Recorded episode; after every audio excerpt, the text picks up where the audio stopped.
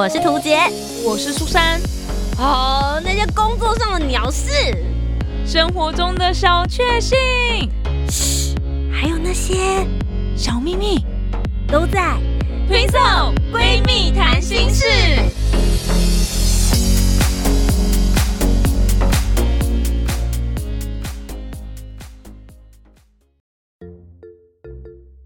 大家好，我是涂杰，我是苏珊，我们是 Twinso Twinso 闺蜜谈心事。今天我们来当环保大使啦！哇，我们有有可以当环保大使这样的程度吗？就是地球只有一个，每一个人都可以当环保大使。没错，反正就是我是我们家的环保大使。哦，你们家就是你还算是最环保的人的这样子。你们家也没有到没环保吧？但我觉得大部分的人应该都。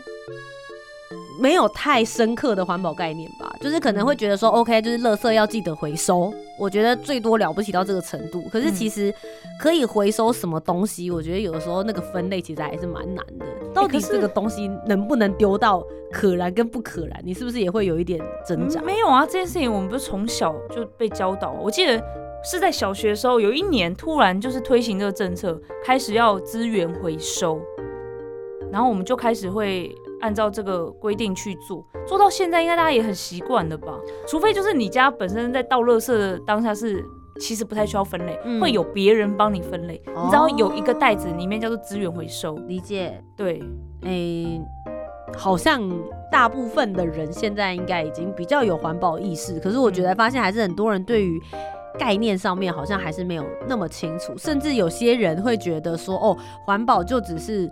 有没有丢垃圾这件事情而已，但其实到底制造垃圾到什么样子的程度，是会对于环境造成什么样子的影响？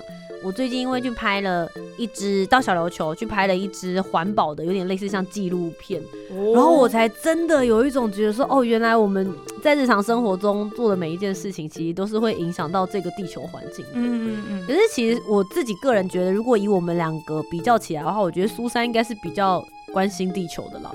有有有有，呃，你相对关心很多吧？相对，对我我的了不起，可能就是什么记得带环保杯跟环保餐具啊，这这也算是这已经很厉害了吧。就这样，你这样已经赢过很多人了，耶，是这样吗？因为我我就发现身边还是很多人很习惯用一次性的环保筷，或是那个，就是他都会一一定会跟店家拿，嗯，但是他就是觉得比较方便或什么。我觉得应该要这样子讲，就是我自己这一次去采访跟访问的时候，我就有问说，你们觉得应该要做到什么程度，或是你们是不是真的看到别人在用塑胶制品或是一次性备料的时候，你们就会很生气？嗯，我觉得他们给了我一个很棒的答案。他们说，呃，之所以会希望大家做环保或是捡垃圾这件事情的话，当然是希望能够对地球更好。可是每个人都在生活，然后垃圾其实是就是日常你会。产生的，你只要人活着，嗯，你其实就是会制造垃圾。对，你就算再怎么尽可能的不要，嗯，你还是会有产生垃圾的。嗯，就是今天一个环保人士拍 YouTube 影片，好了，就说我要挑战。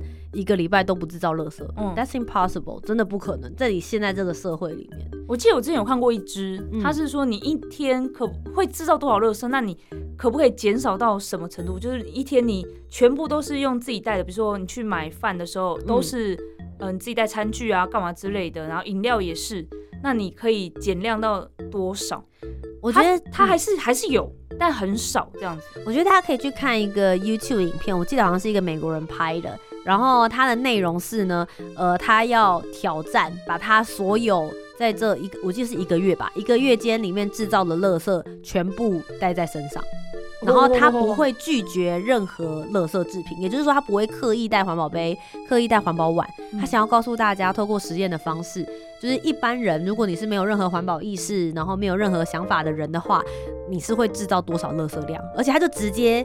背在自己的身上，然后还有路上的传单拿了就丢这样子，一就是当然很臭，到后期的时候臭到一个不行。然后 第二件事情就是你会发现他已经他就这样拿着一堆垃圾，然后贴在挂在自己的身上，然后去搭捷运啊、搭公车啊或什么的，其实是能够引起很多人的关注。然后大家就想说，哦你在干嘛啊？我在做垃圾的实验，你才会突然发现说，哦原来我只是觉得，哦我只不过随口喝了一杯饮料。就这样子啊。嗯，所以呃，我我觉得那支影片是还蛮值得看，会让大家激起很多。对对对，是激起很多环保意识。可是我觉得这一次去小琉球，有一点让我觉得很想要跟大家讨论的事情是，你以为你好好的把垃圾丢进了垃圾桶，或是你好好的把垃圾丢进了资源回收箱之后，这些垃圾去到哪里？嗯，不就是烧掉啊，或是掩埋之类的吧？这不是这比较主要的处理垃圾的方式啊。嗯，因为其实我这次去小琉球，我要凭良心讲一件事情，就是我觉得小琉球的海滩跟海超干净的。哦，干净到不行，因为我这一次去本来是要拍就是捡垃圾或者什么，嗯结果我拍不到捡垃圾的画面，哇，没有垃圾我捡什么东西啦。然后我去滑 SUP 跟浮潜，想说要一面浮潜一面捡垃圾，找不到垃圾。哇，那不是很棒的一件事吗？听起来感觉是哇，小琉球好棒哦。对，真的很棒。可是是因为他们其实是有定期的志工队，然后甚至有那种就是协会，他们在去捡垃圾。那嗯我就会问他们说，那平常你们去捡到的那些垃圾到底是从哪里来？我真的不懂哎、怎么会有人去海滩会想要随手丢垃圾？对啊，我也是一直不理解，我就觉得这老师没教你吗？爸妈没教你吗？我常会这样想。可是大家仔细去走到海滩边，你去把那个垃圾捡起来，你会发现有的时候那个地垃圾并不一定是台湾制造的，还有可能是来自世界各地。因为其实呃，真正这些海里面的垃圾量啊，有些并不是你直接抛弃到海里面去的。比如说像台湾以前有很多那种就是十几二十年前的垃圾掩埋场，嗯，那它可能埋埋埋埋埋，结果后来因为地形的这些雨啊，然后风啊，甚至是海浪啊相关的一些该侵蚀，地震之类的？也有可能。然后这些垃圾掩埋的那些垃圾就外漏了，然后接着再来一个台风，就把它们卷进了海里面，然后最后再随着洋流冲刷之后，来到小琉球的岸边。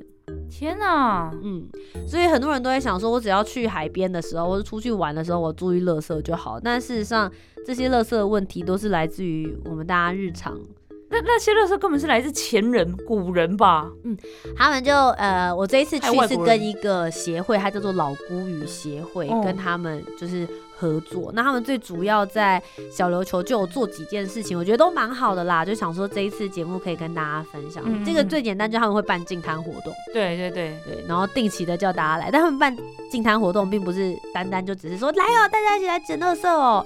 他们有结合了一个蛮有趣的东西，叫做海洋货币。什么意思？因为在这个他们在捡垃圾的过程之中，发现海滩上面会有很多的碎玻璃，可能是来自于某某壁炉啊，嗯或者是呃米酒瓶啊、嗯嗯 v 嘎啦什么的，类似像这些酒瓶，然后这些酒瓶都是碎酒瓶，然后就变成一块一块。可是你知道玻璃就是可以透光，所以还蛮漂亮的。所以他们就召集了一些就是海洋在当地的一些艺术家，就在这一些碎玻璃上面呢进行绘画。哦，然后绘画完之后，他们会在背面呢贴上就是呃货币的专属 logo，有一点类似像防伪标签，像我们钱不是都会有那个防伪机制，对，证明说哦这个不是你随便在路上捡了一块石头，然后直接画一画就拿来当，然后这个东西只要在捡垃圾进摊的过程之中前三名，他们就会发这个海洋货币给你，然后这个海洋货币呢。它是可以真正在这个小小琉球的岛上，就是去抵钱的，就比如说你去吃了一个烧烤，然后可能它就可以抵十块或二十块，甚至你拿去买东西，它可以买一送一这样子。哦，对，就是我觉得是还蛮有趣，所以大家很多人就会觉得，哦，我去进摊当然是得到了一些成就感。然后第二件事情就是你可以拿那个海洋货币，那但是据我所知，很多人拿到之后都舍不得花掉。对啊，我刚才在想，那样前三名才会获得，那你好不容易 拼到前三名，是前三名的意思是说你收的垃圾量他们是用垃圾的公斤数，对啊重量哇来决定的。我觉得这超酷，因为他们真的很是。难啊，你们我们就我们去捡垃圾，然后捡捡捡捡完之后，他们就拿了一个很像在称猪肉的那个秤，嗯，就很大，然后大家就来称你今天捡的垃圾有几公斤这样子。嗯对，然后那一天我这一次去有跟他们一起去净滩，然后那一天全部加起来的人呢，我们捡了七百多公斤的垃圾吧，哇，扯爆对不对？好多哦，我傻眼，我真的超傻眼。我说哈，你是说七百吗？他说我记得好像是七七八吧，还七八哦七八七。你你一天可以减到七百多公斤，不要说一天，我们其实进滩才进了一个多小时而已。好扯哦，然后我就说你们这些垃圾从哪里找来的？嗯因为我们除了我们就是在码头，然后码头其实会有很多呃海洋垃圾，比如说渔业会有很多废弃的浮球，哦那浮球是超级重的，然后还有很多废弃的渔网。轮胎哦，轮胎也超级重的。但是比如说像是木头，他们说所谓的自然生物，比如说嗯木头啦这种的，就是让我们就让它尘归尘，土归土，这个就不算垃圾。了，解，就是真的是要捡那种人工制品。我们嗯竟然还在海边捡到那个呃叫什么油漆刷，哈，嗯，因为海滩已经很干净，所以我们就是在码头上面，就有点类似像柏油路那种路边，我们就是在那边有点类似像进阶这样子的方式。现在还就是一个油漆桶跟油漆刷是废弃的、欸，那它应该是人家乱丢的吧？应该不是什么洋流飞来的吧？我觉得是我觉得是别人乱丢，但就是、我我不晓得啦，但但但当时清完就很有成就感。哎、我很好奇一件事情，嗯，你们在某一天一个小时去清了七百多公斤，那请问一下，前一天有人去清垃圾吗？如果每一天每一个小时都会有七百多公斤，你不是超恐怖吗？很惊人，对不对？对啊，你怎么会这么巧？你你们去的那天竟然就有七百多公斤，然后有一些像你刚才讲的那些东西，我还真都没有不知道，我真的好想小，我真的好想问说，到底垃圾从哪里来？你知道，因为我太多，我自己去捡的时候，我超懒的，我才捡了大概三公斤左右，因为我后来又在访问，就没有那么多时间。然后我们去啊，有幼儿园的小朋友，就老师带幼儿园的小朋友一起来，嗯就是做这个活动。然后我就觉得天哪，好有趣，对他们来说是一个从小开始的教育。那那些小朋友会不会觉得奇怪？怎么每天都有垃圾啊？每天老师都叫我们去净摊，有他说，我觉得很奇怪，就是老师都叫我们把垃圾丢在垃圾桶里面 啊，为什么他们都要把垃圾丢在这边？哦，嗯，他们讲这个我们想的也是一模一样。讲这个我就觉得超级好笑，他就说他们是不是没有上过幼稚园，他们老师没有教他，呛他们 好不好？小朋友用力的呛那些大人，呛真正乱丢垃圾的人。超级可爱。然后我就问他们，就说那你来捡垃圾，你有什么感觉？垃圾怎么这么多？我们都捡不完。然后老师说要挑重的捡，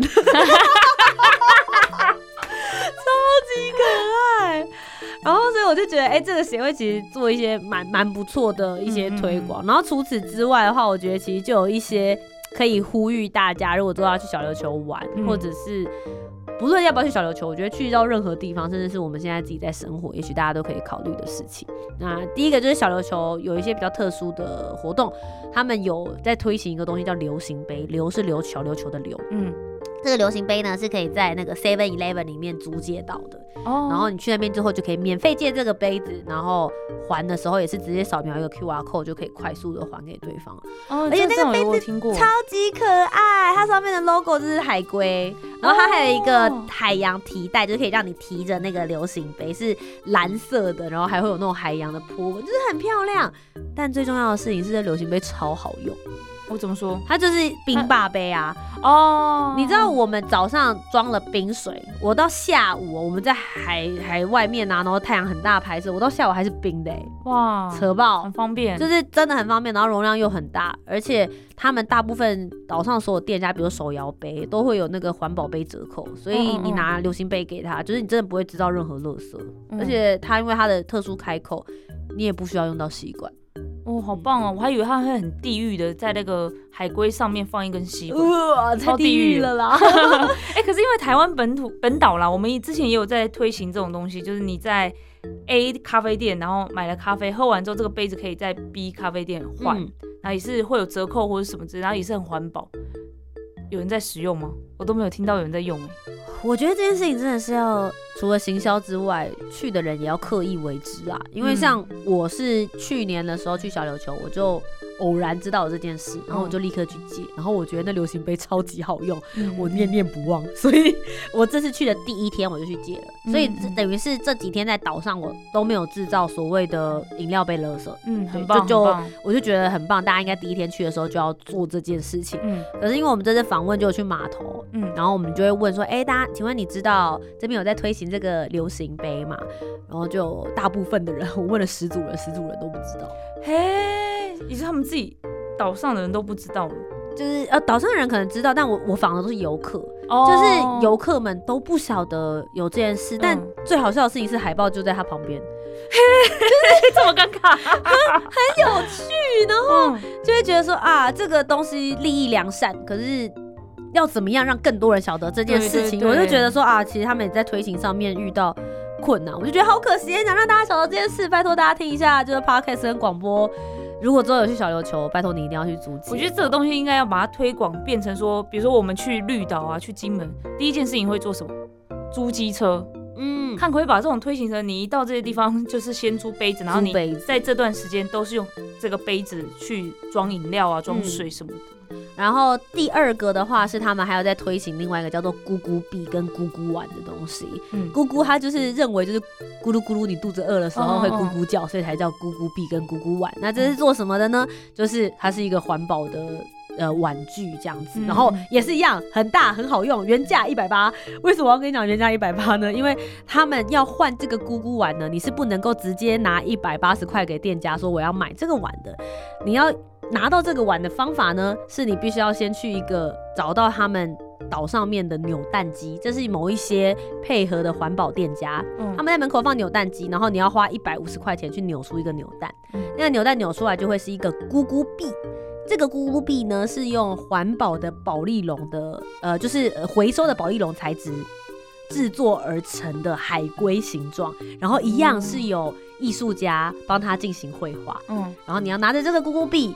跟有咕咕碗的店家跟他们换咕咕碗，就一个嗯咕币咕咕币换一个咕咕碗这样子，嗯然后你就可以在这个岛上使用这个环保餐具。那呃，你买披萨啦，喝粥啦，然后买牛肉汤，都可以用这个碗来去做，那你就可以省下很多的那个一次性使用的碗具的方法跟模式，这样子。那用这个咕咕碗的话，买东西买吃的也是可以打折或者是什么之类的。看每一个店家不一定，有的店家会给你五块或十块的折扣，但有的店家就没有。就诚实来说，这个方面的推广来讲的话，可能没有流行杯来的呃，就是直接的实际跟实在。但是嗯我觉得那个使用的感觉，一是那个碗真的还蛮好用，而且又很轻，嗯那个保温效果也还蛮不错。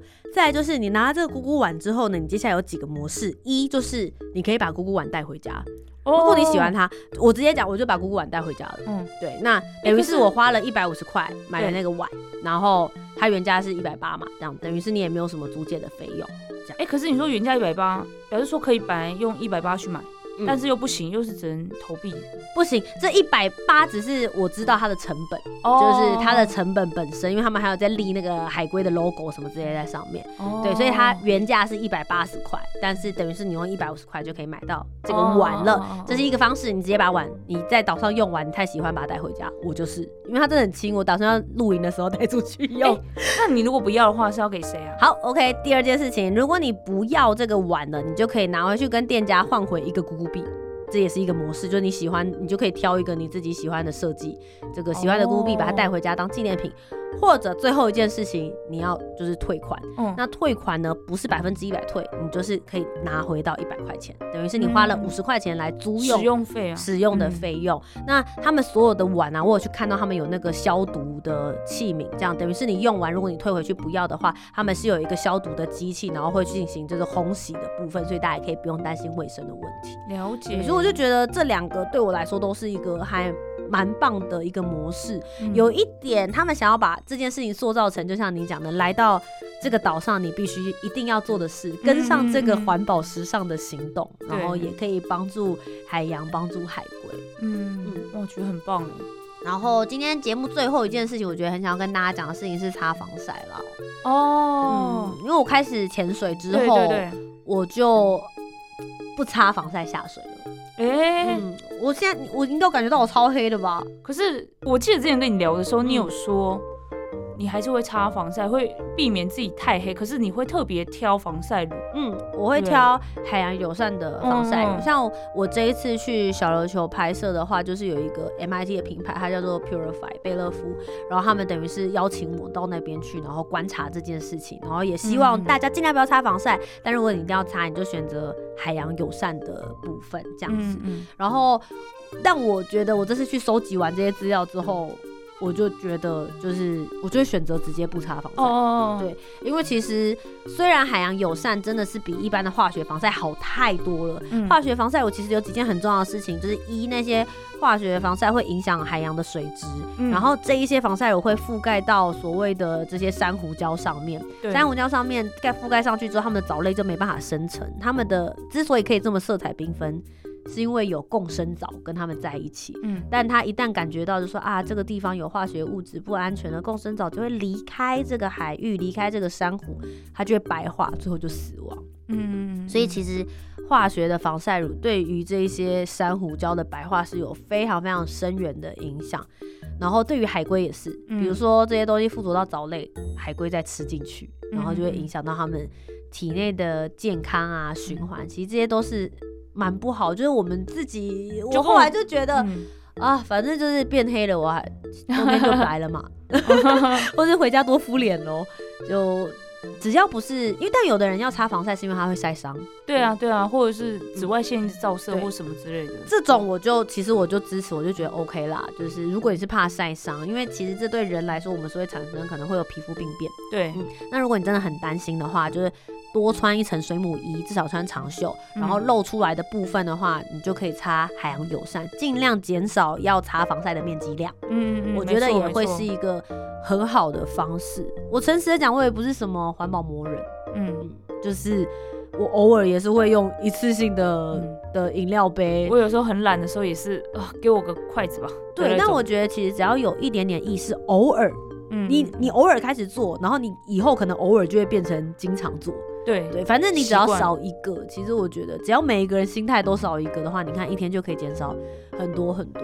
对，我就蛮喜欢这一次我去的时候，就是有跟那个防晒乳的厂商，他就说，其实我们并不是要要求大家一开始你用化学防晒，一定是因为它水润好推而且便宜嘛。嗯，你叫大家突然之间全部都变成物理性防晒，我觉得那个痛感是，就是转换的痛感是会让你觉得很明显的。嗯那我们不是要要求大家都这么做，其实你只要先改变一点点，比如说日常生活你还是擦化学，但是你去海边你先擦物理防晒，嗯你先开始做一点点小小的改变，然后其实你是会人是会慢慢被影响的。嗯对，就算你没有被影响，可是只要你愿意开始踏出这一步，其实对于这个环境或多或少你已经有一点点的贡献。每个人只要有这样子，就是更 push 自己一点点，但不要勉强，因为勉强很容易中断。对对，甚至会就是厌恶啊，然后就开始有人叫你做这些事情，你都会很很烦这对啊，一个饮料用十根吸管啊，然后 也太偏激了吧，这位？对啊，所以其实我我觉得就是这次去完小琉球回来之后，就有看到很多这些事情，然后包含我运气很好，我刚好有看到他们的，就去参观他们的资源回收厂。哦就是收集的地方，嗯然后也刚好看到他们把这些资源回收的垃圾再上船，然后要再回本岛。小琉球本身是没有任何处理垃圾的能力的，嗯嗯，他们没有垃圾掩埋场，然后也没有焚化焚化炉，本来有一个焚化厂，可是没有在运作，所以他们所有的垃圾跟资源回收全部都是用船运回台湾本岛处理。我我哇哦，嗯有有一种啊干嘛丢回来的感觉。对对对，但是所以其实你要思考说，就是像每一次的船其实都很贵。你对啊对啊，你把那堆垃圾放在那船上，那这条船以后还要不要载别的东西？嗯对于那个船长来说，其实是他也我们把一些资源花在运乐色上面，那些资源嗯明明就可以拿去做更多事情。真的，所以其实之前有人在推小岛、离岛旅游的时候，大家带把自己的垃圾带走。嗯对或者是嗯你觉得自己垃圾有些不好带，比如说厨余啊，或者女生可能有生理用品，嗯你觉得那些真的不好带的话，那没关系，你也可以跟民宿或什么的，就是跟他们讲说，我们愿意帮你带一些就是资源回收的垃圾离开，也是 OK 的。啊但这边要提醒一下大家，就是不要都丢在同一个地方，因为据说之前的时候，比如说绿岛就会想说，哎、你全部都丢回我们那个渔港。就只丢在这个区，就这区的垃圾变超多，就是大家尽量分散一点。如果你愿意带回远一点的地方的话，就不要说就是小琉球就直接带回东港，东港也会哭这样。对，我觉得今天听土杰这样分享，我觉得也是慢慢的，因为我觉得不管是环保啊，还是像我自己关心动物保育嘛，嗯都是一点一点去分享，去影响大家。当然，如果你们不想听，然后也觉得这件事情与你无关，也无所谓对。啊，反正你都听到这边了，就 应该多少有点影响了吧？嗯，应该有被我们洗脑吧？我觉得可以试试看啦，就是。我之前网络上查很多都会有跟环保相关的事情，嗯如果你觉得你做得到的，就试试看去做。对啊，嗯哦，我觉得有一个比较有趣的冷知识、小资讯可以跟大家分享。其实，呃，珊瑚白化或者是对于海龟来说，最严重影响到它们生态的问题，其实是呃全球暖化，哦就是温度上升这件事情，嗯包含珊瑚礁的白化，其实最主要的原因其实是。海洋的海水温度变高了，并不单单只是因为防晒乳，防晒乳其实只是某一个影响的小因子而已。嗯最严重的问题还是是因为温度升高了。嗯。那温度之所以升高，就是全球暖化的关系。全球暖化就是因为二氧化碳太多，嗯。二氧化碳最大的来源就是来自于焚烧垃圾，嗯。所以大家才会回归到就是说，哦，应该要把垃圾变得减量一些些。嗯。那我要讲的事情是对海龟的影响是什么呢？嗯除了它吃的那些藻类之外，其实跟海龟的性别有哦很大的关联。海龟呢，他们是怎么决定这一只海龟是公的还是母的呢？很好玩的事情是我这次才知道，原来他们是用这些呃，就是母龟会爬上岸嘛，然后在沙地上面产卵，对不对？嗯嗯然后呢，这个产卵在孵化的这个过程之中，沙地的温度会决定这一只海龟是公的还是母的。嗯哦，如果是超过三十一度 C 的话，它肯定是母的；嗯嗯如果是低于二十七度以下的话呢，它肯定是公的。那二七到三一之间，可能就是都有可能性这样。嗯，但现在呢，因为全球暖化，然后过度高温的关系，所以大部分现在孵出来的都是母的海龟了。全世界现在海龟其实海海龟量已经没这么多了，但比例去算起来之后，经过统计，大概是一百三十几只海母海龟对上一只公海龟，所以你就知道他们要配对有多困难了。真的哎，那个剩剩女很多，哎、也不愿意啊。海海龟算是一夫一妻制吗？海龟是海龟是一夫一妻制，所以就很困难啊，哎就会变成是他想请他们多多就是招多贡献一点一些妾回来都没有办法这样子。对，所以其实相对来讲的话，你说这件事情是不是也对他们造成影响？绝对是哎、啊。这个是恶性循环呢。嗯你说好，我们现在有一百三十只母母龟，然后对一只公龟，好，公龟真的很努力啊，真的都跟一百三十只母龟繁殖，但是他感觉繁殖完它就不行了。但是重点是气温还是很高。嗯这一百三十只，它各生一一一般是生几只啊？我对乌龟没有研究。哎、我这个产卵部分我也不太清楚。好了，我们嗯产五五颗卵好了，嗯一百三十乘以五这样子，可是温度还是三十一度，所以这样是几只？五三十五一六六百五十只母龟又出现。嗯，而且哦，我要先讲一下，其实乌龟啊，它到二十岁之后才会变成成龟，也是才长大成人。嗯嗯，在此之前，在此之前，小海龟，尤其是刚出生、刚孵化这段过程之中，超容易死亡，死亡率超级高。哦，对，所以其实就算它成功的是公的，好了，它哦爬出去到海边之后，可能就被吃掉了，哇哇，因为小海龟它本身的那个龟壳还没有长硬，嗯。对，所以那个时候是最容易被觅食的时间点。嗯嗯。对啊，所以就是我觉得之前可能都会觉得说，对于环保这件事情，你没有直接感觉，会觉得关我屁事。嗯。有的时候大家应该会有这种感觉吧，就会觉得其实我的生活没有什么影响、嗯。啊，天气变热，那我冷气开久一点，对，或是可能会有人有这种想法，但我真的是开始潜水，然后看到海底下的生物，我实际真的看到珊瑚白化的状态，我是真的心很凉。嗯然后再来是这一次去拍摄关于海龟的事情之后，你就会觉得说，哇，这是跟一个生命有关的事。嗯嗯嗯，大家还记得就是新冠肺炎刚开始的时候，不是很多，比如说飞机都没有飞啦，然后很多公司啊、工厂都停摆的时候，那段时间地球有多美啊？大家还记得吗？就几乎都没有在排放二氧化碳，或者说二应该说二氧化碳量非常瞬间骤减。对骤减这样的状态，然后地球变得超级无敌美。希望大家可以好好去思考一下这个问题。没错，如果你真的有听到这边的话，我相信大家要不是就是很喜欢我们，要不就是很喜欢。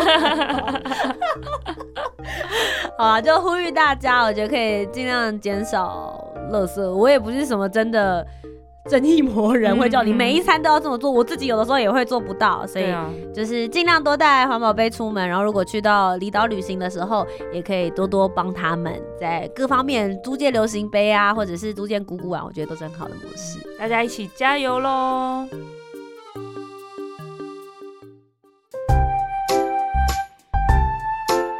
听完今天的讨论，如果你有更多不同面向的想法，也欢迎可以来留言告诉我们哦。